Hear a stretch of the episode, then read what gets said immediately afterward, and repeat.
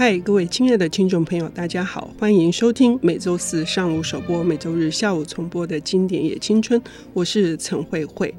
在平凡的生活里面，我们总是还是会遇到非常多的波折起伏。但是，作为一个小人物，又有谁来关心这些？有时候可能会带来非常多的周折的各式各样的事件呢？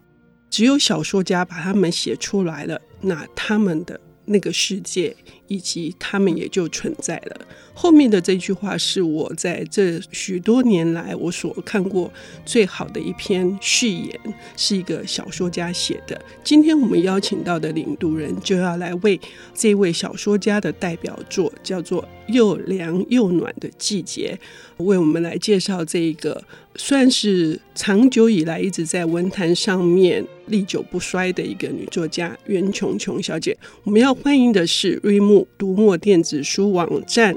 的商品部行销总监杨义慈小姐，义慈你好，嗯，听众朋友大家好，慧慧姐好，嗯。嗯、呃，今天很高兴啊，来这边跟大家介绍一下，就是又凉又暖的季节这本书。嗯，那这本书它是呃袁琼琼的短篇小说集。那袁琼琼她写作的类型很多，那以目前看起来的话，短篇小说应该是最多的。那它也是有呃长篇小说，然后呃极短篇、散文、随笔，还有像剧本等等的作品。那就像刚刚主持人这边提到，就是他至今来讲的话，都还是一直持续创作。那他在二零一五年、二零一六年都还有一些呃新书在。出版，那呃又凉又暖的季节呢？这本书它是在一九八六年出版的，然后它收录了就是七篇短篇小说。那它的主题非常的广，那呃就像刚刚提到，就是呃它其实就是看了社会百态，就是看这些小人物的人生，所以它的背景它可能是外遇事件。那它也有提到，呃像是一些长期照护或者像是呃眷村的生活，但整体来看，它真正的这个呃核心，它其实还是人生。就是呃，生与死、爱与性这些呃饮食男女的事情呢，所以它还是一些比较普世性的议题。所以尽管它是呃一九八六年出版，到现在来看，时空背景其实也很多都已经不同了。但它所描述的那种就是呃活着的困境，其实并没有过时。那其实我们现在看起来也都还蛮有共鸣的。嗯，这七篇作品，它的形式、它的属性跟主题都各有不同。嗯也显示出一个小说家勇于尝试呃各种不同类型的这个书写，呃，其中有一篇刚提到的，就是说是在描写一种困境哈，甚至包括这些小人物可能是呃丈夫他生病的意外，妻子得要去当按摩小姐来养家，就是一般人的。眼睛是不会关注到这个层面的，是非常的细腻的一种关怀哈。但是在除了这一篇之外，呃，这部作品有没有特别意思想要推荐的，更加可以代表袁琼琼的写作的功力的？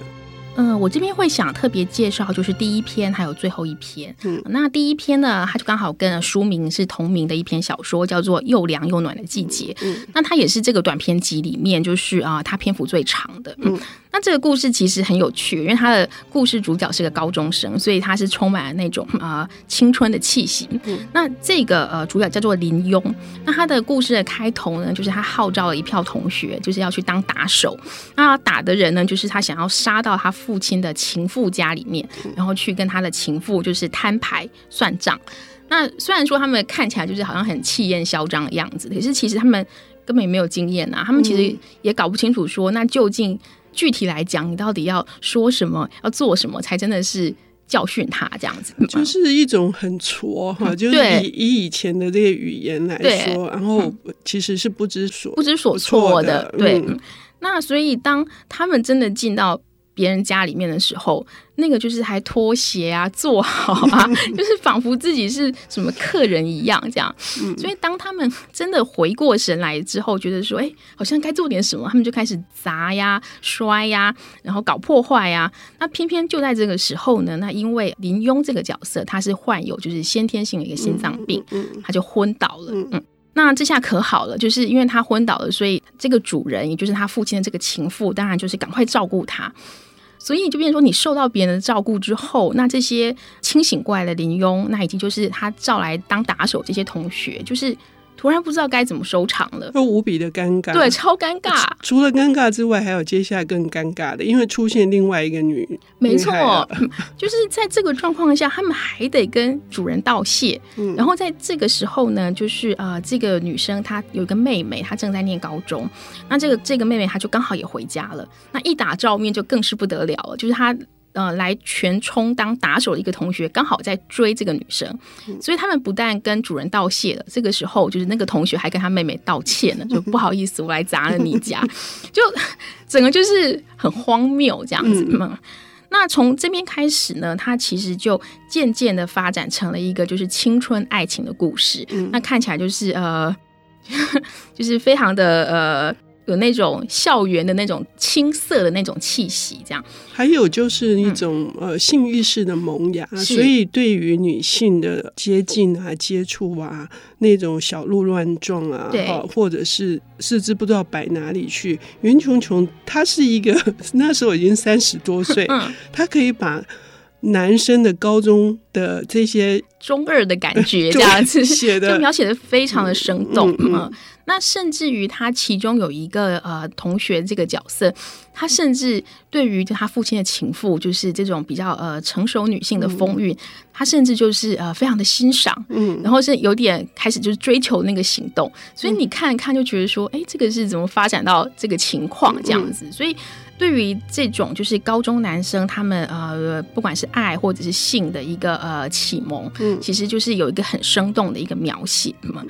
那所以在呃林庸这边来，他等于他一方面就是他对于爱情可以看到他仍然是非常青涩懵懂，然后有时候又很喜欢装懂的那个样子。嗯、但是另外一方面来讲，他其实也已经就是一脚踩到了成人的世界里。嗯，他就是看到了就是呃这些粉饰太平背后，其实这个这个婚姻他的那个坑坑洞洞这样。嗯、他甚至会以比较他父亲的那个角度去看，就是说呃那他如果是。他是他父亲的话，那他到底在哪一个家里面，他觉得比较轻松？他同时他也感觉得到说，呃，他母亲就是呃，也许在这个婚姻里面，他确实是有一些盲点存在的。嗯，所以他其实也是被迫就是提早面对了就是这个大人的这个世界。这样，一方面因为也是他的生病的关系，嗯、呃，当然。比较多愁善感，那是一方面也是，其实，在描写父母的这个婚姻，当他发现爸爸本来是应该是一个背叛者，可是不料他反而是在情妇家中更加觉得自己更自在，嗯、因为妈妈呃是一个优雅，然后是一个玻璃做的，嗯、住在一个冷冰冰的房子里面，这对一个高中男生来说是一个很大的。一种冲击，也就是说，他对于呃一些片面的，然后特定的价值观，他突然有一些。不一样的看法，不一样的感受了。嗯、对他其实就是还蛮动摇的。嗯嗯、那当然啊、呃，那个心理上其实很矛盾，就是啊、嗯呃，一方面他当然会想要捍卫他母亲了，嗯、但一方面他其实对于就是呃他父亲的处境，他也还蛮能同情理解的嘛。嗯、所以呃，真的就是一脚踏进大人的世界，就提早就是面对了这些事情这样子。嗯嗯、所以在刻画一个，就是这算是另外一种形式的成。当小说、嗯、就是刻画一个男男孩子，他如何蜕变成大人，他如何要用什么样子的角度，或是什么样子的一种理解去看，呃，接下来可能人生发生各式各样的事，何况他也许没有接下来的人生了。是，嗯。嗯所以这部分也可以看到说，呃，他这个小说他真的就是非常的明快、嗯、利落，嗯啊，充满了画面，而且就是很生动这样。嗯、所以呃，因为它满满的都是那种高中生的那种幼稚啊，所以就是很多地方都会让你觉得扑哧一笑这样子。嗯但呃，这边就会也会让我们想到说，可是这本书，它就这个这个小说的片名叫做《又凉又暖的季节》，嗯、那它到底是凉在哪边呢？嗯、那这个凉，其实它最大的关键就是呃，刚刚提到就是他生了这个病，这样。嗯、所以其实，在整个写作的，就是呃技术上面，它其实它小说一开头，它就有一个很强的一个意象。他小说的开头呢，是他们要去打人之前，嗯，那他呃遇到了一列就是长长的送葬的行列，嗯，他其实就有某种就是那个呃死亡的一个威胁在那边。嗯，嗯，那在小说后面大概也提到，就是说因为林庸他呃生病时不时的发作，所以呃他就待在休养。他文字有一段他是这么说的，他说他自己的房间床桌子。长方形窗户，夜里暗黑，白天明亮，岁月也是如此。嗯，所以以这个啊、呃、高中男生来讲，他已经开始想到，就是岁月已已经如此了，也是如此了。所以这个心脏病本身，它是呃他青春里面的仿佛他的暗影，然后也是他一个很明亮的生命里面，就是啊、呃，犹如张爱玲所说的一个，就是往往的威胁。嗯。嗯所以，更重要的是，不是事件的发生，不是处境的剧烈的改变，而是呃，人要怎么去体会它，呃，人要怎么去经历它。嗯。我们休息一下，等一下回来。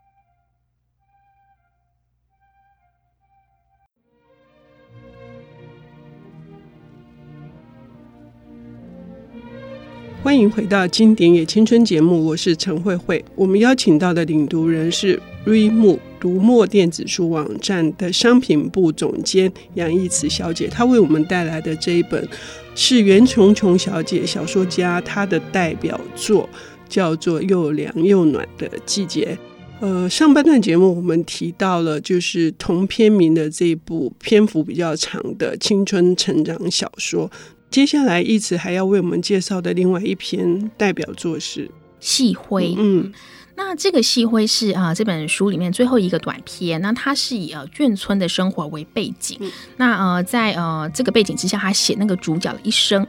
那这篇小说呢，他是在写一个住在眷村里面的家庭。那因为身为军人的这个父亲，他的军旅生涯其实不太得志。渐渐的，他就是呃从退役，然后他去开饭馆。那呃因为生意不好，然后后来又负债累累。那妻子就只好向人借钱。然后当他的呃妻子就是呃面子也都卖完了，那最后就是换成小孩去向别人借钱。那你就可以看到这个角色，他的人生就是到某个顶点之后，就一路下滑，一路下滑。嗯、然后他呃，在四十七岁的时候，其实也是还蛮年轻的，他就已经过世了。这样，那你从这个故事就是很流畅的这样看下来，你感觉好像是一个呃很典型的一个呃扛不起一个家庭的一个父亲的那种故事，这样。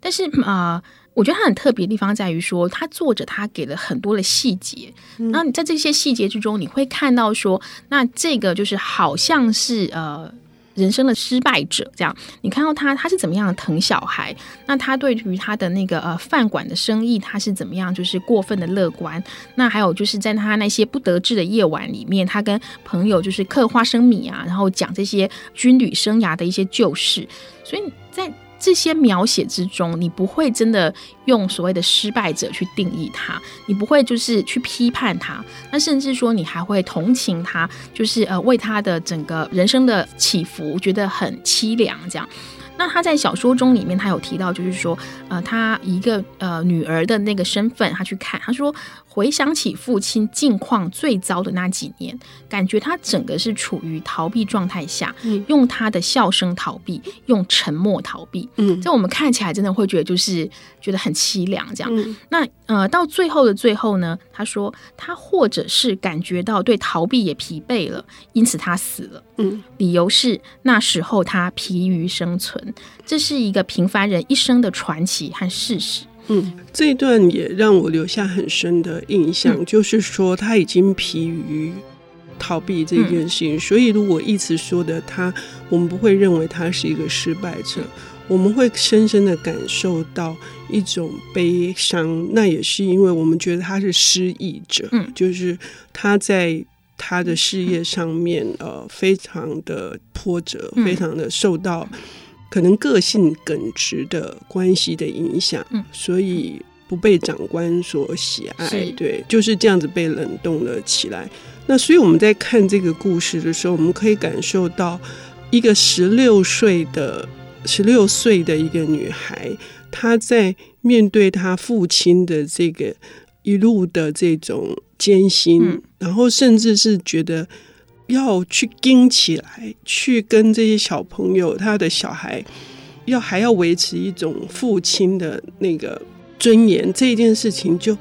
极度的不舍。是，嗯、所以呃，这大概就是刚刚有提到，就是说呃，云聪聪他真的很擅长写这种就是小人物他活着的一个困境嘛，嗯、就是你可以感受到说，他其实他也不是不想努力，他也不是没有梦想，他甚至也不是真的懒惰还是什么，但是。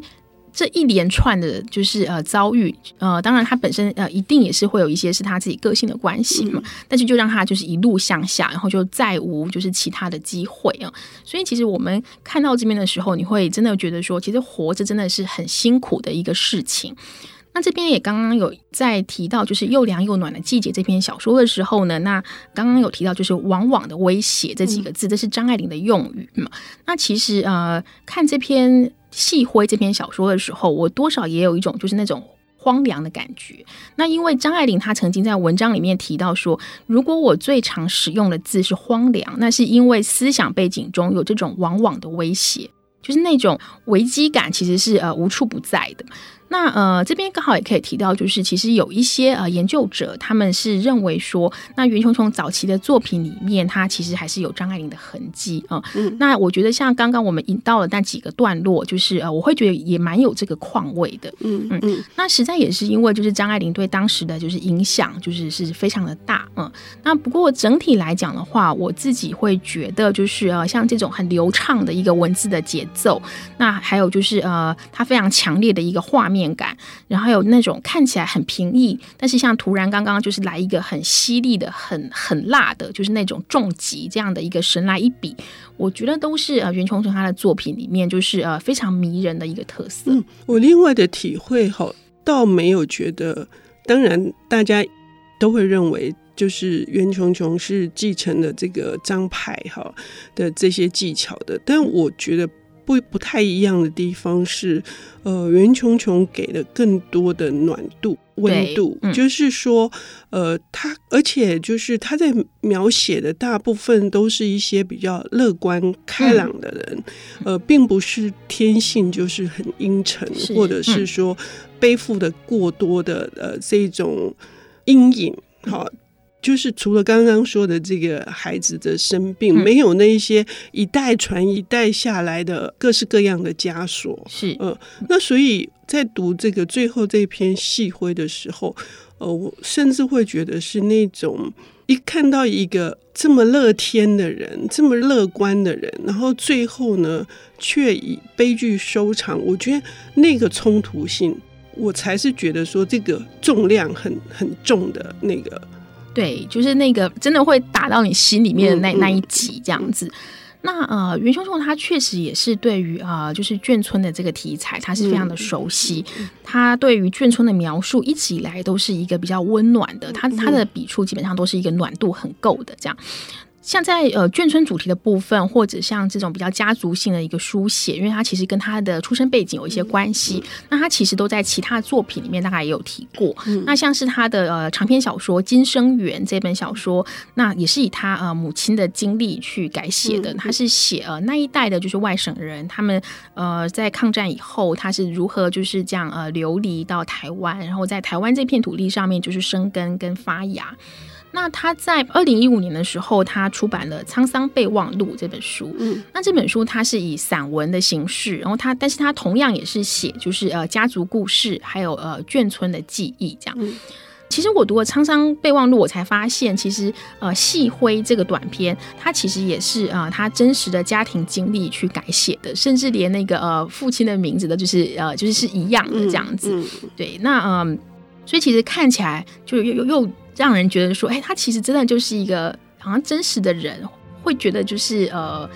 更为生动，然后就是如在目前这样。嗯嗯嗯，我们现在在市面上比较难买得到纸本书，袁琼琼小姐的作品。我说的是早期的，嗯、所以大部分还是在电子书上面可以找得到。嗯，对啊、呃，因为他早期的作品在呃纸本书部分基本上大概都绝版了。嗯、那当然可能呃二零零零以后应该都还有这样子，嗯、但比较早期的话，大概都是以呃电子书的方式，就是在复刻跟出版。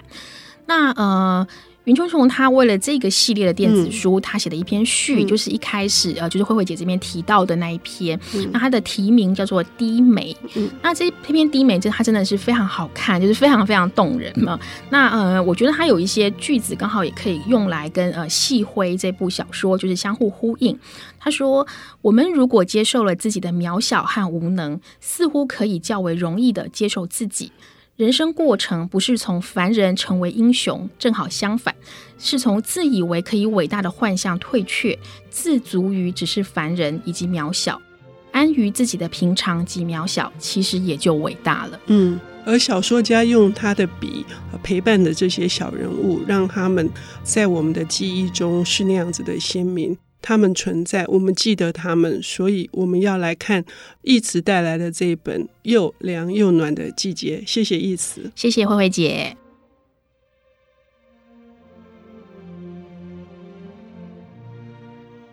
本节目由 IC 之音与瑞木读墨电子书联合制播，经典也青春与您分享跨越时空的智慧饗宴。